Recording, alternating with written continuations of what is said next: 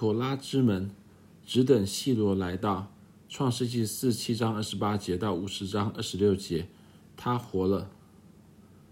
在雅各生命的最后阶段，那曾经是紧紧抓住一扫脚后跟的雅各，那曾经是与神与人较力的以色列，如今成了神的先知。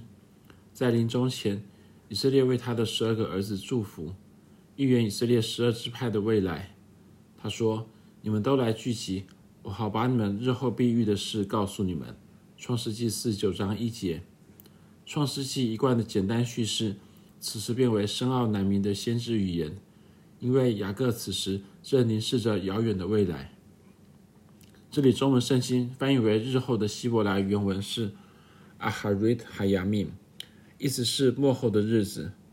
著名的中世纪拉比 Nachmanides 说：“Aharit Hayamim，末后的日子，描述的是弥赛亚的日子。”因为雅各在他的话中影射了弥赛亚，正如他说：“只等细罗来到，万民都必归顺。”创世纪世纪四十九章十节。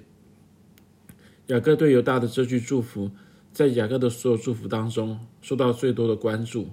归必不离犹大，杖必不离他两脚之间。只等细罗来到，万民都必归顺。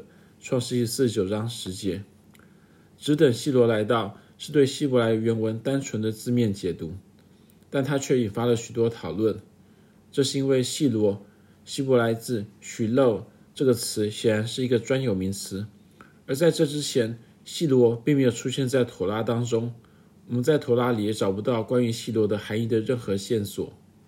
当然，细罗在创世纪的突然出现，事实上并不是那么突兀，因为诸如此类的事在创世纪里。乃是司空见惯，比方说，比田野里一切活物更加狡猾的蛇，在没有任何介绍的情况下突然出现，引诱亚当和夏娃犯罪；至高神的祭司麦基洗德，在没有任何家谱或背景介绍的情况下也突然出现，为亚伯拉罕祝福。另外，一个人在夜里突然出现，与雅各摔跤，这些突然其实都都是神的启示。从很早的时候起。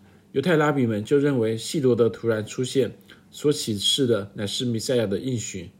正如古代拉比圣经注释《创世纪大注释书》所说，这句话影射弥赛亚王，在《创世纪大注释书》Genesis Rabbah 九十八章八节。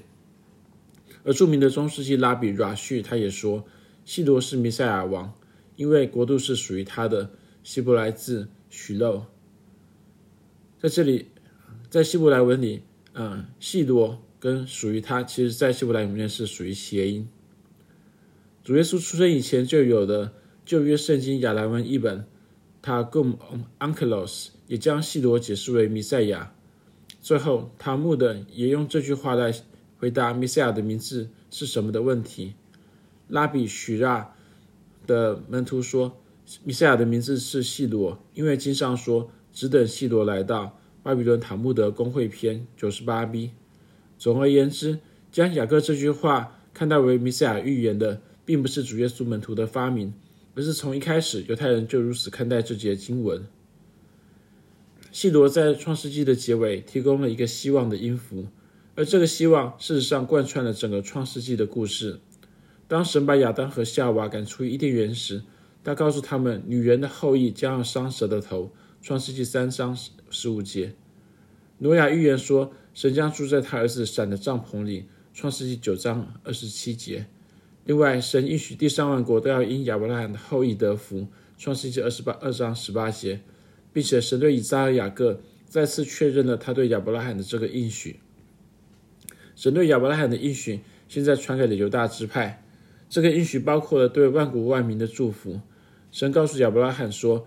万国万民都要因亚伯拉罕的后裔得福，而雅各预言说：“只等细罗来到，万民都必归顺。”创世纪四九章十节。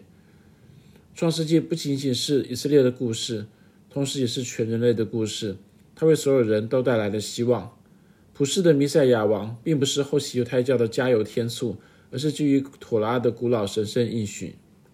即使雅各即将死去，但在他临终的时刻，他看到了未来的希望。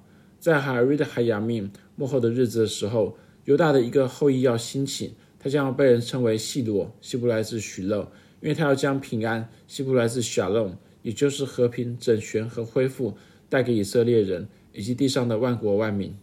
这篇文章摘译自米塞亚拉比 Russell Rayson 图拉注释。Gateways to Torah, joining the ancient conversation on the weekly portion.